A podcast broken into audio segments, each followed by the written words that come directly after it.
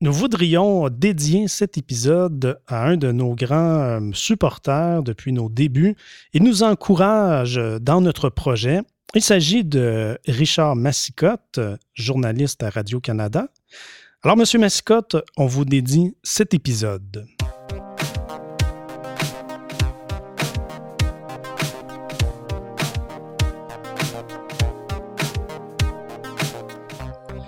Bienvenue à Voyage dans l'espace, où que vous soyez dans l'univers, j'espère que vous allez bien. Ici Mathieu Rancourt, géographe et passionné des sciences de la Terre et de l'univers. Il est journaliste scientifique, écrivain. Il suit l'exploration spatiale depuis 50 ans. Vous avez bien compris, depuis 50 ans. Il y a un petit changement si vous, allez écouter les autres introductions dans le passé. Je suis en compagnie de mon coéquipier, euh, notre Père Noël à nous, oui, Claude Lafleur. Bonjour. bonjour Mathieu. Bonjour tout le monde. Dans quelques jours, le 24 décembre 2018 marquera un anniversaire important pour toi, Claude. Ce sera alors, ça fera alors 50 ans que tu te passionnes pour euh, l'exploration spatiale. Et oui, 50 ans. Et oui, parce que le 24 décembre 1968, les trois astronautes d'Apollo 8 sont devenus les premiers humains à se placer en orbite autour de la Lune. Et le soir venu, en compagnie de mon père, j'ai regardé à la télévision une retransmission en direct d'Apollo 8. Pour moi, ça a été comme euh, un choc, un coup de foudre de penser qu'il y avait des hommes qui étaient actuellement en orbite autour de la Lune. J'ai trouvé ça, cette idée-là, absolument sensationnelle. Et ça a été pour moi le début d'une passion qui dure encore 50 ans plus tard. Tu avais alors 10 ans et demi. Mais avant que tu nous racontes comment ça s'est passé pour toi, tu vas nous faire part de l'extraordinaire course à la Lune à laquelle le monde a assisté tout au long de l'automne 1968. On va retourner un peu dans le passé. Je pense que c'est important de raconter ce formidable épisode de l'histoire de l'humanité, puisque l'été prochain, nous allons célébrer le 50e anniversaire du premier pas sur la Lune, euh, celui de Neil Armstrong avec Apollo 11. Mais ce qu'il faut savoir, ce qu'on oublie souvent, c'est qu'il y, a eu véritablement une course à la Lune, une course qui s'est terminée, durant, qui s'est jouée durant l'automne 1968. Et c'est donc ce que l'on va raconter parce que ça a été une course qui s'est même pratiquement terminée au fil du rasoir. On a vraiment assisté à un suspense extraordinaire tout au long de l'automne 1968, comme nous allons le voir. On peut rappeler que le président Kennedy avait lancé ce défi aux Soviétiques en mai 1961, la première des deux puissances spatiales qui amènerait un homme sur la Lune avant la fin de la décennie. Kennedy déclenchait de la sorte la plus intense course technologique de tous les temps, course qui s'est échelonnée sur huit ans et dont on connaîtra le dénouement seulement à la dernière minute. Ça a été une course d'autant plus palpitante que les Russes semblaient toujours remporter les différentes étapes de la course, alors que les Américains étaient toujours deuxièmes. Et en même temps, on ne savait jamais ce que les Russes nous préparaient. Ils nous disaient jamais d'avance. Fait qu'on a véritablement assisté à une course formidable tout au long de l'automne 1968, comme on va le voir dans quelques instants.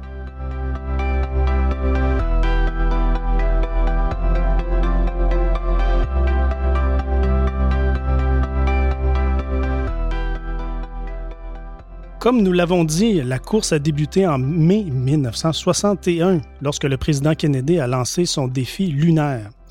Ce fut, alors le début d'une grandiose aventure que Claude raconte dans son livre Apollo, la plus formidable histoire du 20e siècle. Aujourd'hui, nous allons nous concentrer sur le dernier droit de la course, c'est-à-dire sur ce, qui s'est passé à l'automne 1968. Mais pour commencer, nous devons rappeler quelques grandes lignes du début de la course. Comme on peut l'imaginer, entre 1961 et 1968, les Américains et les Soviétiques se sont préparés chacun de leur côté à atteindre, atteindre les premiers, la Lune.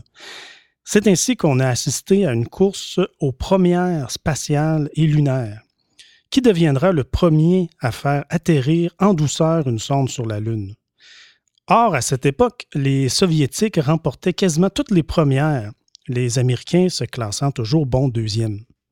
Et pourtant, Claude, euh, les Soviétiques affirmaient sans cesse ne pas participer à une course à la Lune. C'est un peu étrange de dire ça, non? C'est effectivement étonnant parce que euh, ce que les Russes nous disaient toujours, ils disaient non, non, nous ne participons pas à une course, Nous faisons simplement explorer l'espace à des fins pacifiques et scientifiques, alors qu'ils damaient toujours le pion aux Américains. Ce n'est que dans les années 1990 qu'on va véritablement apprendre ce qui s'est passé en Union soviétique à cette époque-là, et c'est ce que nous allons voir. Mhm, intéressant. Leur stratégie était donc de ne jamais avouer qu'ils avaient relevé le défi lancé par Kennedy, mais tout en devançant systématiquement les Américains. Comme ça, si au bout du compte, ils n'arrivaient pas les premiers sur la Lune, les Russes pourraient toujours dire qu'en fait, jamais ils n'ont pris part à la course. Euh, c'est bien exact comme stratégie. Exactement.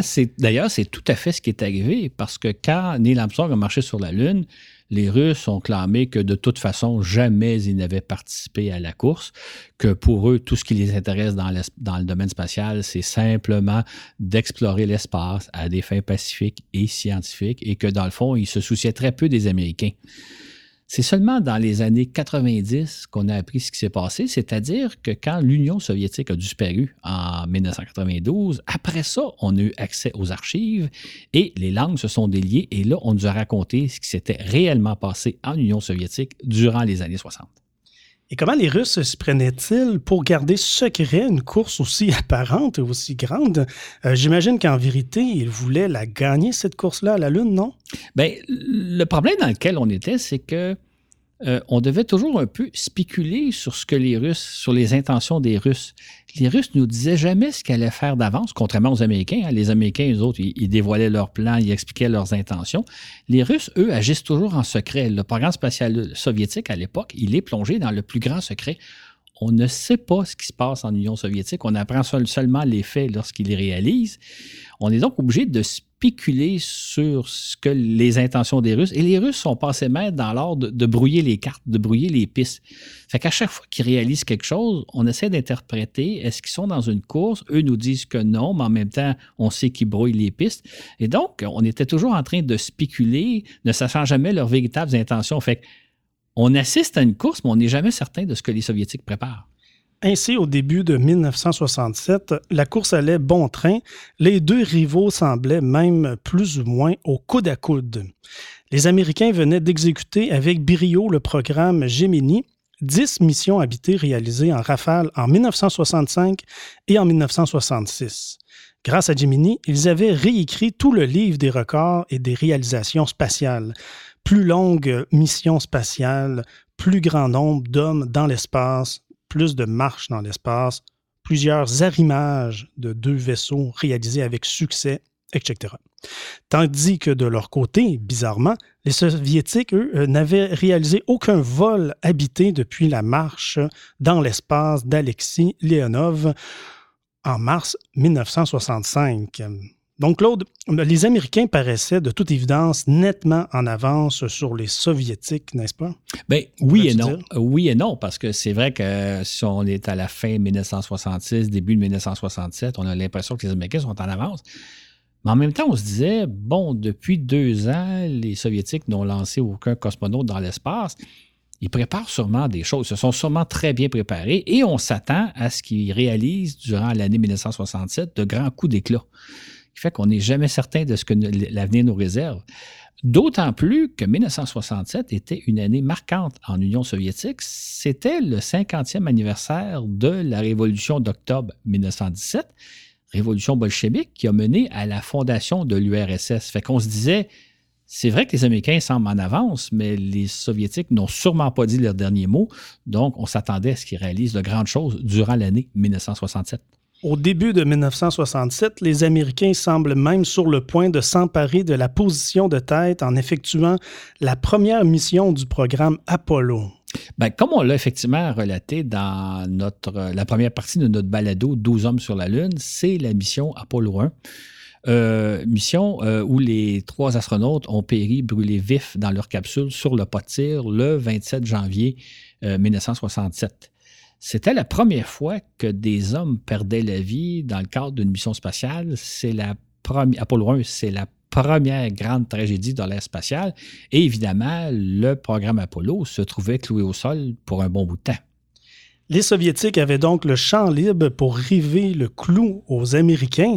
On redoutait donc en Occident qu'ils remportent la palme en envoyant les premiers hommes sur la Lune. Et comme on sait, euh, en avril, ils ont réalisé la mission Soyuz 1 qui s'est aussi mal terminée. En fait, les Soviétiques aussi ont vécu une grande tragédie puisque leur cosmonaute, euh, Vladimir Komarov, a péri à la fin de sa mission, c'est-à-dire que lorsque la capsule est revenue sur Terre, son parachute s'est mal déployé et la capsule s'est écrasée au sol. Deuxième grande tragédie de l'air spatial, et là encore, le programme Soyuz est cloué au sol pour un bon bout de temps. Les deux camps se trouvaient donc une fois de plus euh, nez à nez et en étant cloués au sol pour un bon bout de temps, n'est-ce pas?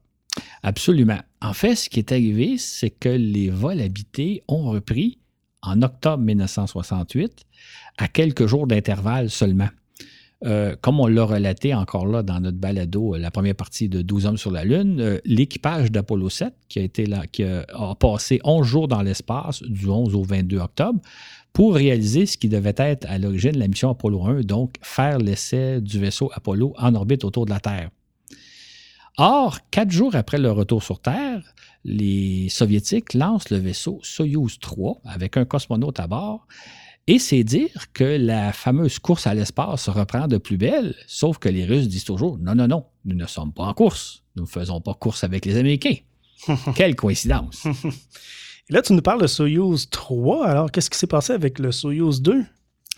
C'est une très bonne question, hein, parce que c'est la question qu'on s'est posée au départ à cette époque-là, c'est-à-dire qu'on apprend donc au matin du 26 octobre 68 que les Russes ont placé en orbite Soyuz 3 avec un cosmonaute à bord. On se demande qu'est-ce qui est arrivé du Soyuz 2.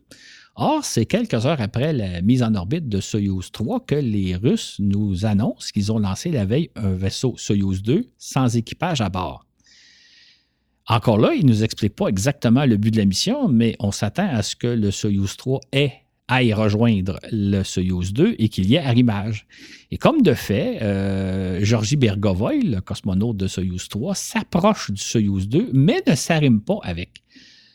Ça a beaucoup surpris les, observateurs occidentaux. Ils dit comment se fait-il qu'il ne s'est pas arrimé s'il s'est approché si près? Et les Soviétiques nous annoncent non, non, il n'y avait pas prévu au plan de vol un arrimage entre les deux vaisseaux. C'est à peu près 25 ans plus tard qu'on va apprendre la vérité, en fait, qu'on va apprendre que ce qu'on soupçonnait était la réalité, c'est-à-dire que Bergovoy devait s'arrimer arrimer son vaisseau Soyuz 3 sur le Soyuz 2, mais il n'a jamais réussi l'arrimage. Ça a été un échec, mais jamais les Soviétiques nous ont avoué qu'il avait échoué dans sa tentative d'arrimage.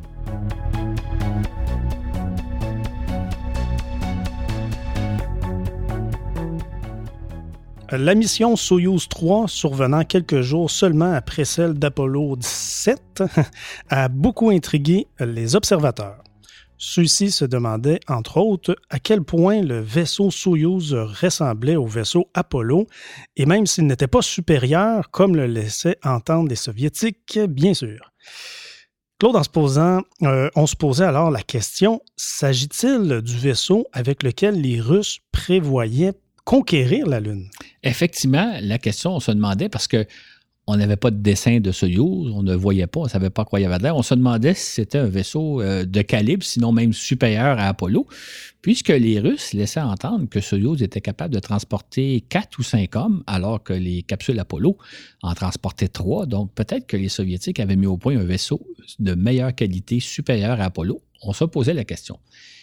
Mais il y avait plus que ça encore. C'est que le mois précédent, en septembre, les Russes avaient réussi une formidable mission qu'on appelle Zone 5. Ils avaient lancé donc un vaisseau non habité appelé Zone 5 qui s'était rendu jusqu'à la Lune, avait contourné la Lune, était revenu vers la Terre et avait réussi à amérir dans l'océan Indien. C'était un exploit prodigieux parce que c'était la première fois qu'un vaisseau avait effectué la euh, le, vol aller-retour Terre-Lune-Terre. C'était la première fois donc qu'on avait eu ça en vol automatique.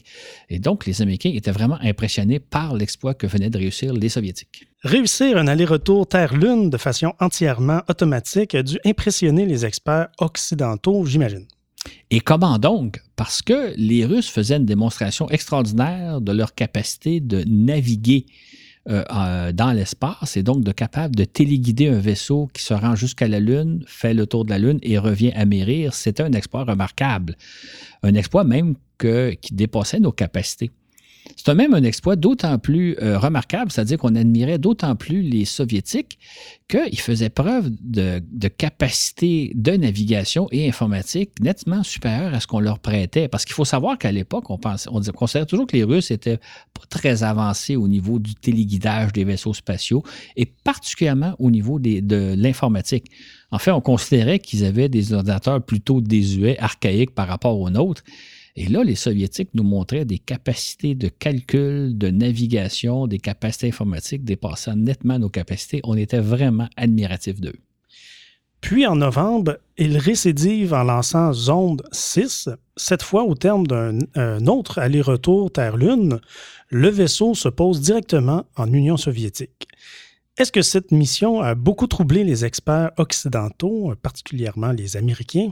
Beaucoup, beaucoup troublé parce que là, les gens se disaient, il y a eu trois réussites, c'est-à-dire on a réussi la mission Zone 5 en septembre, la réussite de la mission Soyuz 3 en octobre, et là maintenant la réussite du Zone 6 en, en novembre. On se disait, là, les Soviétiques ont vraiment tout en main pour possiblement envoyer un cosmonaute jusqu'à la Lune. En plus de ça, la fenêtre de lancement les favorisait. C'est-à-dire que au début en décembre, les Soviétiques pouvaient s'envoler vers la Lune dès le 8 décembre, alors que les Américains devaient attendre au 20 décembre. Fait que les Soviétiques avaient vraiment tout ce qui, apparemment tout ce qu'ils avaient besoin en main, y compris même le calendrier de départ. Lorsqu'on parle de fenêtre de lancement, de quoi parle-t-on au juste? Et pourquoi celle-ci s'ouvre-t-elle deux semaines plus tôt euh, en Union soviétique? Ce qu'il faut comprendre, c'est que, comme on sait, hein, la Lune fait le tour de la Terre en 28 jours. On ne peut pas s'élancer vers la Lune n'importe quand. Il faut attendre qu'elle soit dans la bonne position. C'est un peu comme euh, si on cherche à atteindre une cible volante. Disons qu'on est un chasseur et on veut abattre un, oiseau ou à la rigueur un avion. On ne peut pas tirer n'importe quand. Il faut attendre que l'engin volant ou l'oiseau ou l'avion soit à la bonne position pour pouvoir l'abattre.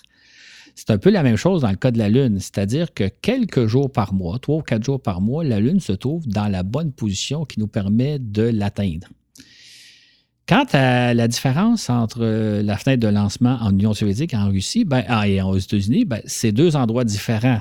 Euh, le cosmodrome de Baïkonour, d'où partent les vaisseaux russes, n'est pas situé à la même endroit que Cap Canaveral en Floride. Fait, fait qu'à ce moment-là, les fenêtres de lancement ne sont pas au même moment et ça, ça donnait donc qu'en Union soviétique, la fenêtre de lancement s'ouvrait le 8 décembre et plutôt le 20 décembre aux États-Unis.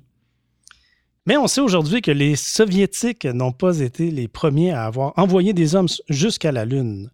Que s'est-il donc passé à Baïkonour au début de décembre 1968? Ah, ça, ça a été la grande question qu'on s'est posée durant des décennies. Que s'est-il passé à Baïkonour au début de décembre 1968 puisqu'il n'y a eu aucun lancement? Il aura fallu attendre les années 90 pour le savoir, comme nous allons le voir dans quelques instants.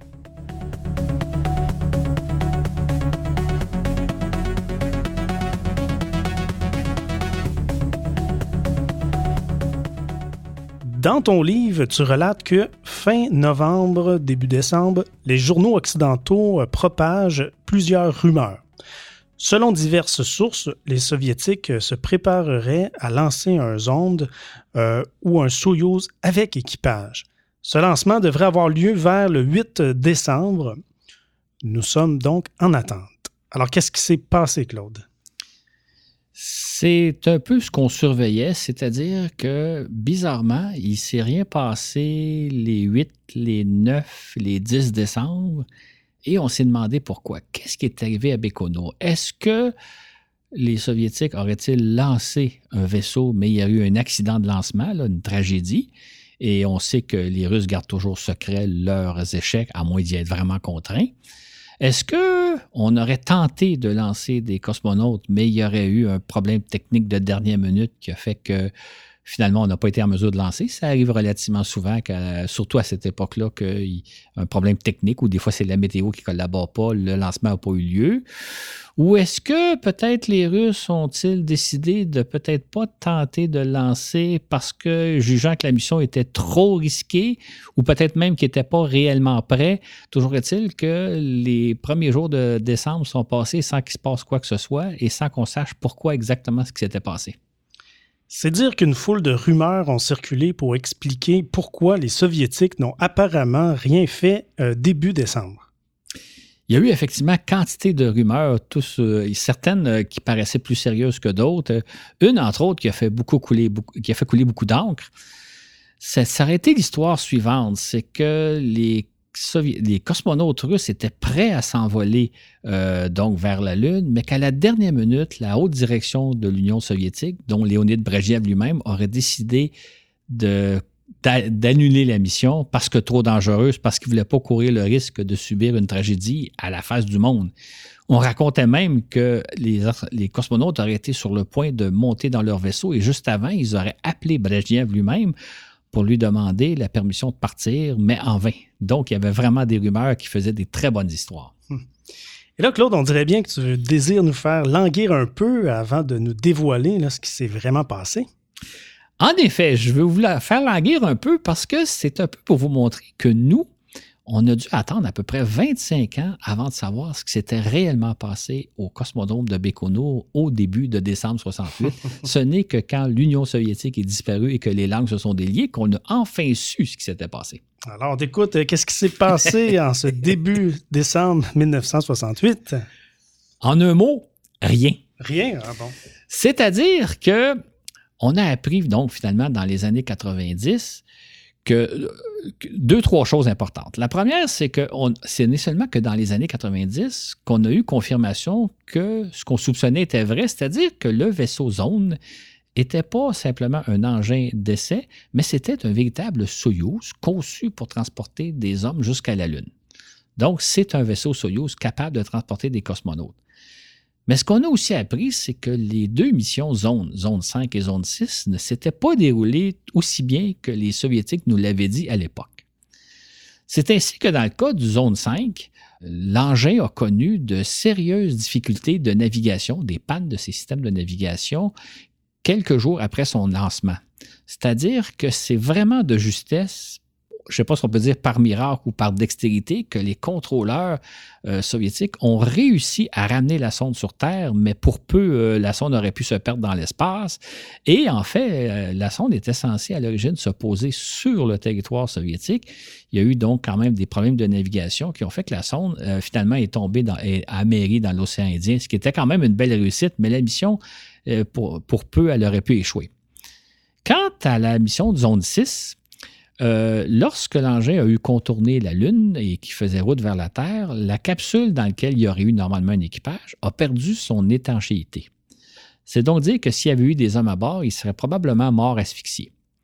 Maintenant, le, vaisseau est quand même revenu se poser en Union soviétique, comme nous ont dit les, les autorités soviétiques, sauf que la sonde s'est écrasée au sol parce que le parachute a mal fonctionné. Ça veut donc dire que s'il y a eu des hommes à bord, ils auraient subi le même sort qu'Aleonov deux ans plus tôt.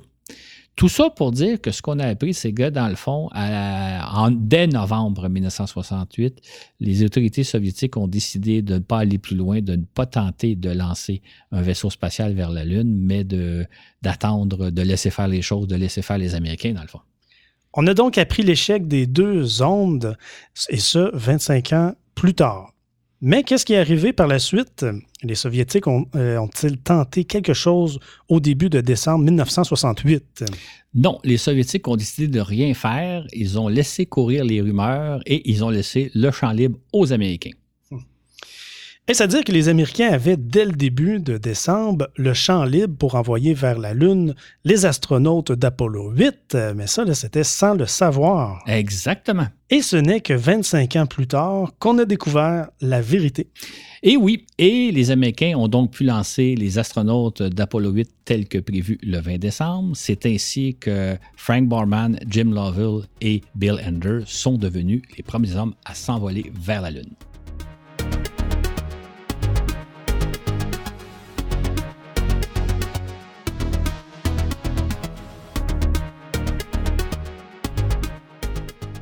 Ainsi donc, nous voici rendus à la veille de Noël 1968, lorsque tu découvres que des Américains gravitent autour de la Lune. Cet événement a marqué à tout jamais ton existence, heureusement pour nous d'ailleurs. Alors raconte-nous comment ça s'est passé. Avec plaisir, mais avant ça, j'aimerais peut-être un peu situer euh, d'où je viens et dans quel contexte j'ai vécu. Mhm. Je suis né en mai 1958 à Montréal. J'ai vécu mon enfance dans un quartier qui s'appelle le Plateau Mont-Royal, qui est un quartier très réputé à Montréal parce que mhm. c'est l'un des plus branchés de la ville. C'est aussi un quartier où il y a quantité de Français qui s'y installent de plus en plus, fait qu'on l'appelle maintenant le 21e arrondissement de Paris. Mais à l'époque où moi j'y ai vécu, donc dans les années 60, c'était un quartier ouvrier, c'était pas le quartier branché qu'on connaît aujourd'hui. Euh, mon père est un, un, enseignant, il enseignait la mécanique automobile. Ma mère aussi était une enseignante. Avant son mariage, elle enseignait dans une petite école de village. Et moi, je suis le cadet d'une famille de quatre garçons et d'une sœur. Alors, tout jeune, est-ce que tu t'intéressais déjà aux sciences? En effet, je m'intéressais aux sciences et je pense d'une façon un petit peu surprenante, c'est-à-dire dès mon plus jeune âge, j'étais fasciné par les sciences et technologies. Entre autres, je me souviens de regarder avec beaucoup d'intérêt les, magnifiques reportages photographiques que publiait à l'époque le magazine Paris Match. Je me souviens entre autres d'avoir, d'avoir passé des heures à regarder des dessins, par exemple, du paquebot France ou d'un porte-avions nucléaire où on voyait tout ce qu'il y avait à l'intérieur. J'étais fasciné, je trouvais ça extraordinaire. Et quand j'ai eu 8 ans, on m'a donné à un moment donné euh, quelques dollars et ma première préoccupation, c'était de courir dans une librairie pour acheter deux livres de sciences euh, que j'ai encore toujours. Et je me suis, tout au long de mon enfance, de m'être abreuvé à des magazines comme Science et Vie, Magazine Life, donc de regarder des reportages. J'avais déjà la piqûre des sciences. Je voudrais peut-être aussi rajouter que comme mon père était enseignant, on a eu la chance, le privilège de passer nos étés à la campagne, c'est-à-dire dans le petit village où sont nés mon père et ma mère, un village qui s'appelle Clarence, qui est situé à 40 km d'Ottawa.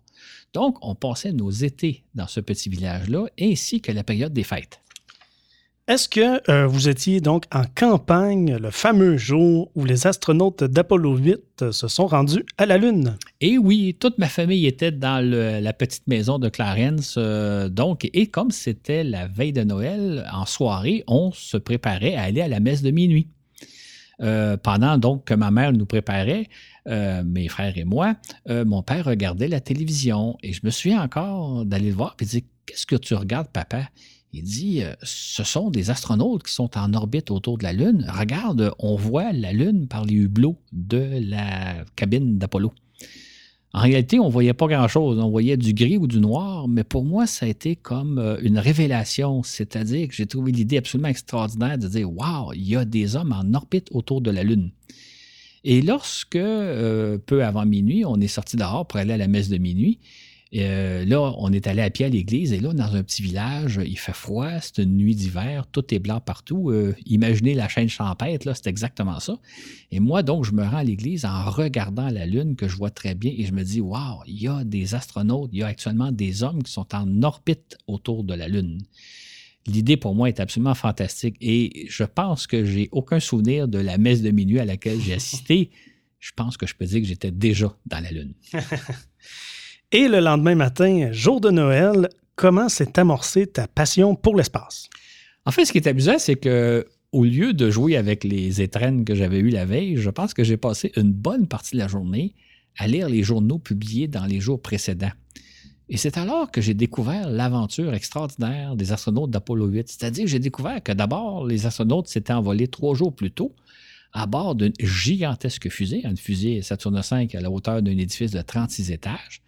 Ils ont donc mis trois jours pour se rendre à la Lune. Ils devaient passer une vingtaine d'heures autour de la Lune, le temps d'en faire dix fois le tour.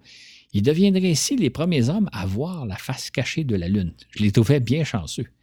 Et après ça, ils devaient faire route vers la Terre. Ça prenait environ deux jours et demi. Finalement, ils allaient amérir, donc euh, euh, se déposer dans l'océan Pacifique et être récupérés par des hommes grenouilles. Je trouvais que c'était une très drôle d'idée de dire on revient de la Lune en tombant dans l'océan.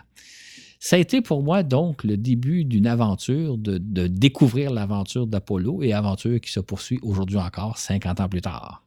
Dans ta tête d'enfant, c'était-tu vraiment des grenouilles qui allaient récupérer les astronautes? Ah, je ne peux pas souvenir, mais c'est-à-dire que je trouve ça bizarre qu'ils ne viennent pas se poser à un aéroport tel un avion.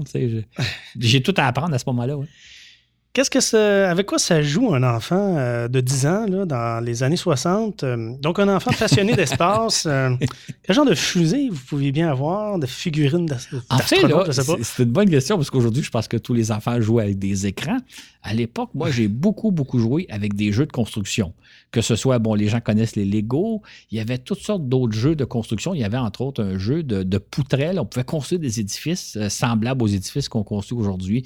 Évidemment, on avait des camions, des petits camions jouets. Euh, il y en avait des tout petits qui ont à peu près la grosseur, ils ont peut-être quoi, 2-3 cm de long qu'on appelle des dinky. Il y avait des, des, des, autos un peu plus grosses.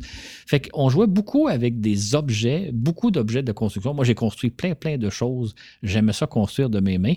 Euh, on pourrait aussi citer que l'année suivante, donc à Noël 69, j'ai eu une fusée Saturne V ah. en, plastique, une vraie de vraie. Et à l'époque, la fusée était à peu près de ma hauteur. Elle, oh. faisait à peu près. Je l'ai encore, la fusée qui est un peu abîmée. J'ai encore l'objet. Mais donc, euh, je dirais que le Noël 69, là, j'ai joué avec une véritable fusée Apollo et j'ai le rêve était parti.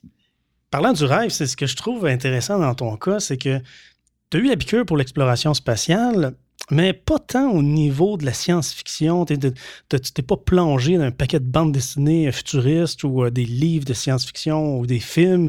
Toi, ce qui t'intéressait, c'était les revues de science et ce que divulguait la NASA. Vraiment, c'était de l'information scientifique euh, que tu t'abreuvais. C'est une très, très bonne question que tu poses là parce que j'ai toujours trouvé que la réalité est plus intéressante que la fiction. Euh, à mon époque, il y, avait, particulièrement les années 70, il y avait beaucoup le phénomène Star Trek, donc euh, les émissions originales de, télé. Et moi, et quand j'allais dans les librairies, il y avait quantité de livres sur Star Trek, et j'ai toujours trouvé ça un peu navrant. Parce que je me disais, ça, c'est de la fiction, et j'ai rien contre le rêve, là, mais je me dis, on est à l'époque où nous explorons l'espace, où nous allons sur la Lune, où nous découvrons les planètes du système solaire, et j'ai toujours trouvé que la réalité est beaucoup plus intéressante parce que justement, c'est la réalité. Alors qu'en fiction, on peut bien rêver n'importe quoi. Et dans le cas de Star Trek, c'était très, très bien fait. Là. Mais je trouvais beaucoup plus intéressant de lire un véritable livre qui nous raconte l'histoire des astronautes qu'une fiction qui nous raconte. Remarquez bien une chose. Euh, je suis allé longtemps au cinéma où il y avait des œuvres de fiction et j'ai pas de problème à vivre la fiction. Mais pour moi, autant la, réalité est beaucoup plus intéressante que la fiction, comme la, vraie vie des gens est plus intéressante pour moi que des romans de, fiction. Mhm, bien dit. Quand est-ce que tu as commencé à lire le New York Times? Ce qui est intéressant, hein, c'est que le fait de m'intéresser à l'espace, ça m'a beaucoup stimulé à apprendre des notions, entre autres à apprendre l'anglais. Moi, j'étais toujours le premier de classe dans les classes d'anglais, pas parce que j'étais bon, au contraire, je ne suis pas très bon en langue, mais j'étais très stimulé à apprendre l'anglais. Je me suis donc procuré au début des années 70 des publications de la NASA que je voulais lire. Et là, écoutez, il y a certaines publications, j'ai lu en cherchant chacun des mots dans un dictionnaire français-anglais pour comprendre. J'ai passé des heures à essayer de déchiffrer. Et donc, j'ai acquis quand même une certaine capacité de lire l'anglais et c'est à partir d'à peu près 1974. À ce moment-là, j'ai quoi? J'ai 12, euh, 13 ans, 14 ans. Je, commence à lire l'anglais. C'est évidemment fastidieux et je la lis de plus en plus. Et euh, j'ai vraiment commencé à lire le New York Times en 1975-1976 lorsque les Américains ont lancé les deux sondes Viking vers la planète Mars. Et ce qu'il faut savoir, c'est qu'à l'époque, hein, l'Internet n'existe pas je partais de chez moi, j'habitais dans le nord de la ville de Montréal, j'allais chercher le New York Times à l'heure du midi pour pouvoir le ramener chez nous et le lire. Et il fallait vraiment que je sois à l'heure du midi parce que le New York Times, à peu près, le libraire où je l'achetais, le, petit kiosque à journaux où je l'achetais, il y en avait un certain nombre d'exemplaires et à une heure, il était tout parti. Fait que le New York Times arrivait à Montréal vers à peu près midi et à une heure, il n'y en avait plus. Fait qu'il fallait que je me présente dans le kiosque à tous les jours, chercher mon New York Times, remonter chez moi. Euh, quand je repense aujourd'hui que tout est sur Internet, je trouve ça absolument extraordinaire, mais à l'époque, il fallait que je prenne le métro, je me rende au centre-ville, j'achète le New York Times, je reviens chez nous. Et là, euh, je vais dévoiler une petite anecdote de mémoire. Tu es en train de relire le New York Times, hein, c'est-tu bien ça? Absolument. D'il y a 50 ans. Chaque jour, il y a 50 ans. J'ai commencé il y a plusieurs années à lire, par exemple, mettons, en 2016, je, je lisais les articles liés à l'espace publiés dans le New York Times de, de 1966. En 2017, j'ai lu 1967.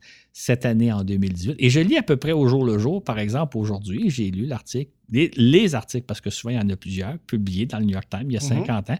Et moi, je sais déjà ce que je vais lire dans 5 ans. Je vais lire le New York Times de 2023. Là, on est Euh, con- de 1973. On est concept, là, comme ça, tu es en train de lire décembre Absolument. 1968. C'est ça. Je suis en train de revivre l'aventure d'Apollo 8 en lisant les articles que j'ai évidemment pas lus à l'époque parce qu'en 68, je ne lis pas l'anglais. Là, je vais les lire pour voir comment le New York Times a couvert. Et c'est c'est extrêmement intéressant Ça doit. de- comme exercice parce que connaissant la fin, on, on peut interpréter les choses. Comme j'ai déjà dit, je pense dans un balado antérieur, euh, on aimerait tous savoir comment va finir le séjour de Trump à la Maison-Blanche. Et si on le savait, là, on pourrait voir venir des événements pour dire Ah, ça, c'est un événement important. Ah, celui-là, Mhm. il n'est pas vraiment important. Ah, des fois, des fois, un petit détail qui va nous passer inaperçu aujourd'hui va devenir historique dans peut-être deux ans, trois ans. C'est un peu ça quand je lis le New York Times. Et encore là, ça revient à, à ce que je disais un peu tantôt aussi. C'est-à-dire que pour moi, la réalité est beaucoup plus intéressante que la fiction. C'est-à-dire qu'en lisant le New York Times des années 60, je découvre une réalité qui est évidemment la réalité à la lumière de ce qu'on sait aujourd'hui. Tu as donc une longue histoire avec ce journal, le New York Times, euh, par rapport à ce que tu viens de nous dire. Mais si on revient en 2018, tu es en train d'écouter euh, les balados hein, le, de Daily. Donc, euh, tu le suis, Oui. tu, tu les as lus depuis longtemps. Tu lis les anciens numéros d'il y a 50 ans et tu le suis en direct maintenant euh, en balado. En fait, je, je, je- je vis souvent au passé, au présent et presque au futur, puisque euh, effectivement, je lis, je lis le New York Times d'aujourd'hui et celui d'il y a 50 ans, et aussi celui d'il y a 60 ans. C'est-à-dire que je suis en train de lire les articles du New York Times publiés au mois de décembre 1958. Fait que je lis 58, je lis 68 et je lis 2018. Impressionnant. Je suis parfois un peu mélangé dans mon esprit.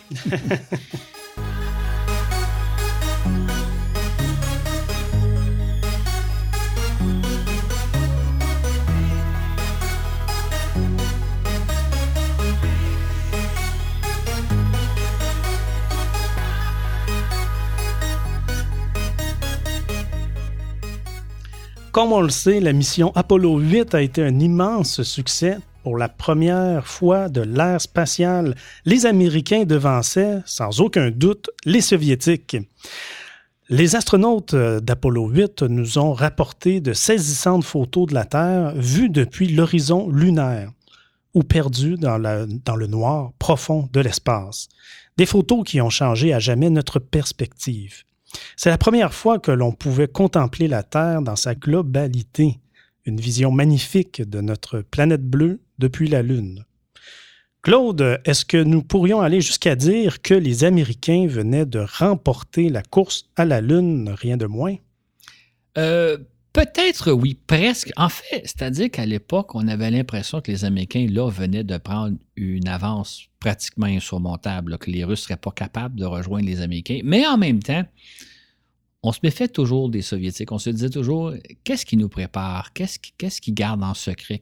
Avec quoi ils vont nous arriver? Et on s'attendait qu'ils pourraient réaliser une première une grande, un grand exploit spatial, sait-on jamais, avec les Russes.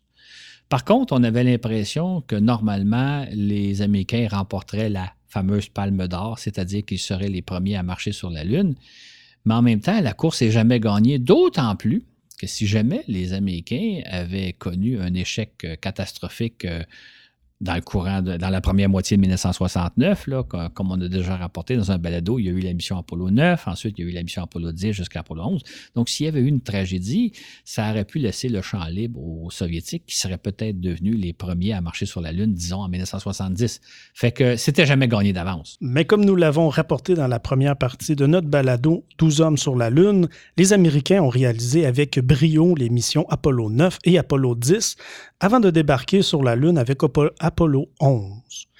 Ils ont même relevé par deux fois le défi Kennedy en réalisant un second débarquement avant la fin de la décennie, deux fois plus tôt qu'une. En effet, l'équipage d'Apollo 12 s'est posé sur la Lune en novembre 1969. Claude, on pourrait terminer l'émission en te posant la question ça a servi à quoi d'envoyer des hommes sur la Lune?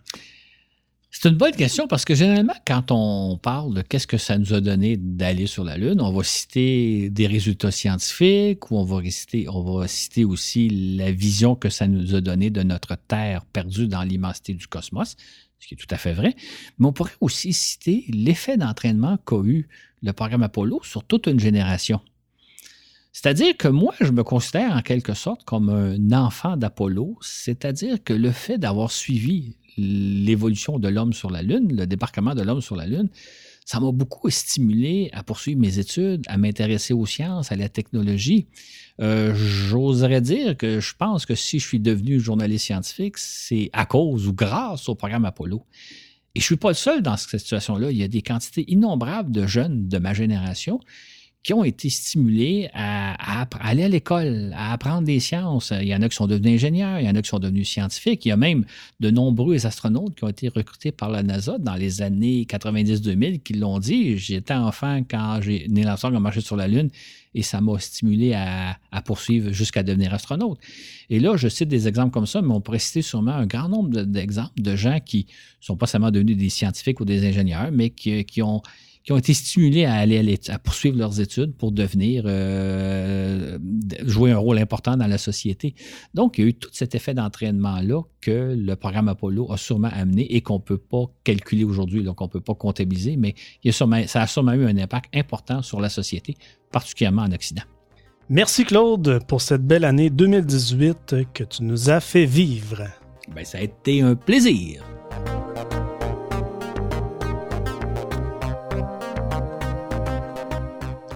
C'est ce qui m'a fait à cet épisode. Je vous rappelle, comme à l'habitude, le fascicule écrit, le fascicule 23 dans ce cas, sera disponible pour nos patrons sur la plateforme Patreon et ce, sera la semaine prochaine, dimanche prochain. Euh, nous prenons une pause euh, pour la période des fêtes. On va être euh, de retour donc en janvier 2019. Ça, c'est pour ceux qui nous suivent ici avec le balado régulier. Pour euh, nos patrons sur la plateforme Patreon, ne restez pas trop loin de votre appareil. Fort possible que vous allez, voir, allez avoir quelques surprises de notre part. on va rester actif évidemment sur Facebook. Je rappelle qu'on a une page Voyage dans l'espace sur Facebook. Je veux prendre le temps de remercier tous nos patrons qui nous ont soutenus en 2018. Jean-Benoît Bédard, André Houle, Audrey Frisch, Didier Lutti, Éric Martin, Hakim Mahadadi, Ami Mansara Chanon, Jean-Philippe Rousseau, Jean-Sébastien Deslauriers, Julien Borias, Jérémy Rivard, Laurent Runigo, Martin Beaupré, Michel Rancourt, Rémi Paquet, Richard Caron, Xavier Desilets, André Gagnon, C'est parti mon kiki, Franck Yvonnet, François Millette, Jérôme Musser, Jonathan Rancourt, Sébastien Meunier, Sébastien André, David Aymon, Ludovic Béguet, Nicolas Corrochet, Vincent Raymond, Ostrasier, Pierre Lavoie et Bastien. Merci à vous de votre support. De la part de Claude et de moi-même, on vous souhaite un merveilleux temps des fêtes. Sur ce, où que vous soyez dans l'univers, on vous dit à la prochaine pour un autre voyage dans l'espace.